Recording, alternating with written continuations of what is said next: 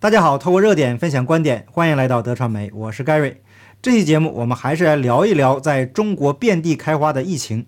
那网络上有一篇文章啊，已经被删除了。那文章直接就质问中共政府是不是完全不在乎经济了？那写的是有理有据有节，但是这样的文章呢，是无法在中国互联网上存活的。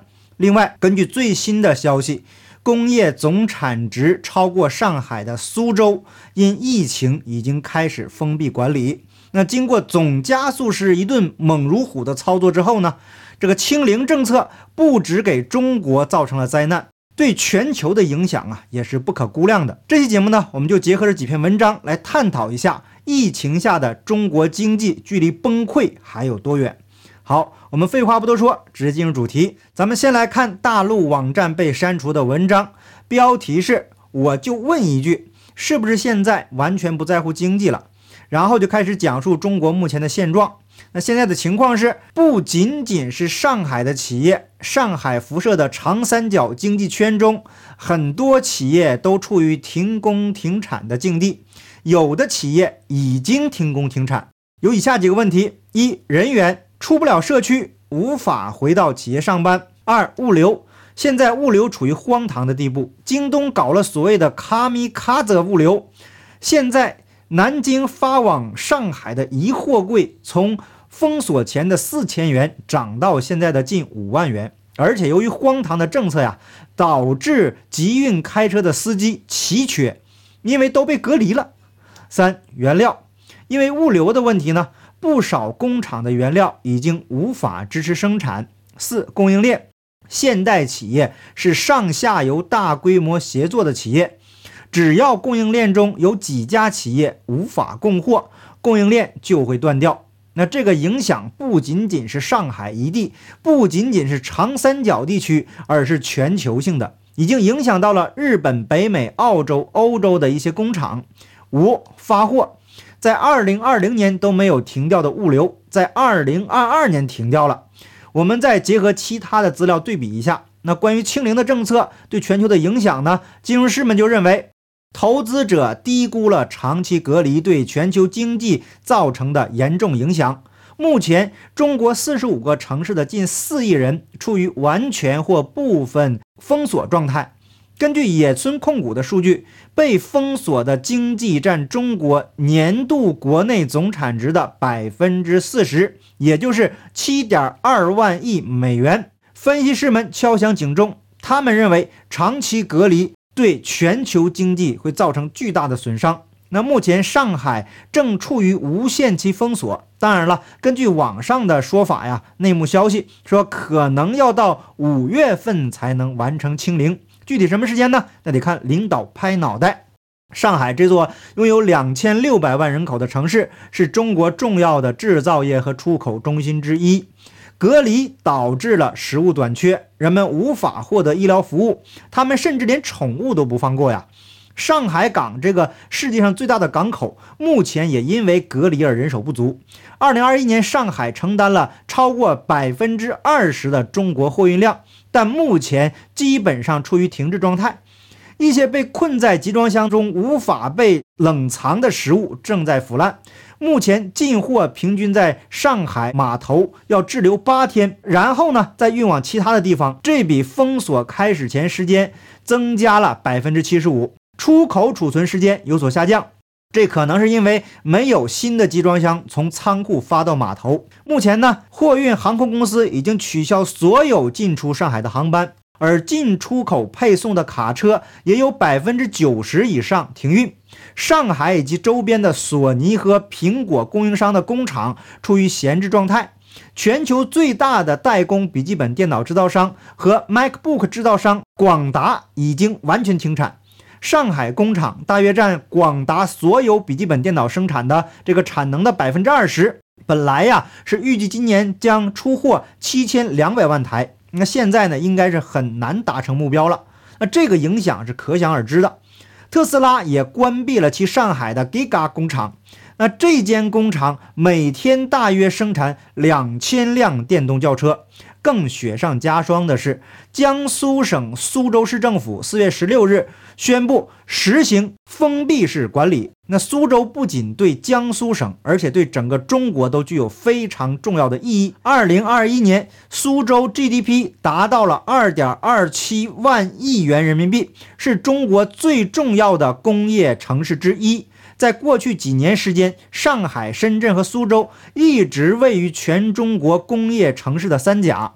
二零二一年，苏州的规模以上工业总产值突破四万亿，那已经超过了上海。尽管苏州没有超强的企业，但是它的产业集群的实力十分的强劲，其中包括生物医药、纳米技术、半导体制造、人工智能、优特钢铁等产业。在经济效益上，上海依然是中国首位的工业城市，但是苏州和上海都是长三角重镇。如今，一个封城，一个软封城，这个对长三角的经济体乃至整个中国经济，无疑都会造成重大的影响。所以说，在接下来的半年里面，将会有更多的国外厂商与中国脱钩。在上个星期的节目中，我们已经提到。很多海外的订单都已经转移到东南亚了，那这一走还会不会回来，那就不知道了。我们继续来看中国网络被删除的这篇文章，无论是线上的卖家还是线下的卖家，发不了货，啥都是白搭。内资很惨，外资就好了吗？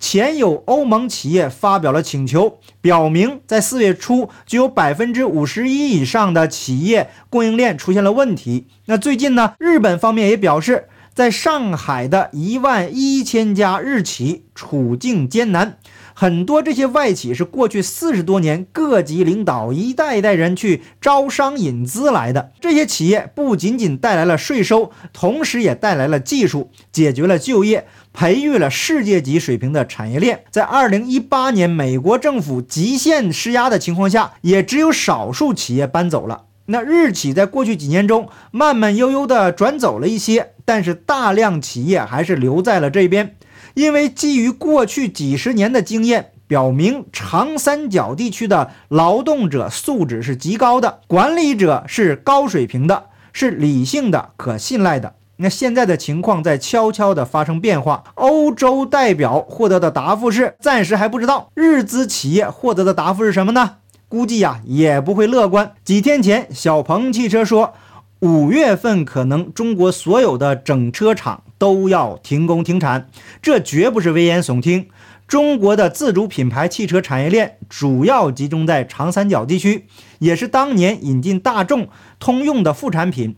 而这几天尝试的复工复产，在实际操作中遇到了很多问题。比如，戴美销售总监这个叶春雷就说，上海市经委公布了上海市第一批六百六十六家复工白名单，他们公司也在其中。那今天呢，看到很多自媒体都在热烈宣传，包括了新华社。那么实际情况又怎么样呢？他们连夜的统计了一下，能符合上班条件的员工。不到百分之四十，拿着白名单、红头文件和返工通知去各个小区捞人，几乎没有成功的。这一般都是去监狱里捞人，现在改小区了，这画地为牢啊！那物业和居委根本不认。因为下级政府的政策宣传、贯彻和执行还没有到位，实际上还有一大堆手续要办。按照这个形式，这位销售总监觉得到下周末能达到百分之三十的小规模开工率就不错了。想大规模复工，至少是五一以后的事儿了。那至于其他非必要行业，就自求多福吧。你们的假期还长着呢。那说到这里呢，咱们是不是应该特别给这位总加速师鼓鼓掌啊？干得漂亮啊！川普当年的贸易战都没达成的效果，总加速师一声清零，将灭共的日子是大幅向前推进呢。那我们继续来看文章，关键的问题就是把所有的责任都甩给了企业和个人，要求企业签署复工承诺书。那等下呢，我会把这个承诺书的图片放在我的 Telegram 频道供大家查看。因为都是党八股式的条条框框啊，要逐一去读给大家的话呀，估计一半人都得睡着了。那我个人认为呢，说白了就是谁都不想承担责任，所以就制定了一系列的严苛规则。名义上是小规模复工了，那实际上根本就无法复工，人都不能自由流动，他怎么复工呢？那就算能出小区也回不去了。那文章的作者就直接说了，方案实际操作性很差。一楼栋七日阴，本人七日阴，这条就基本关注了百分之五十的人。也就是说，一个人居住的这整栋楼连续七天不能有病例，还要本人连续七天阴性。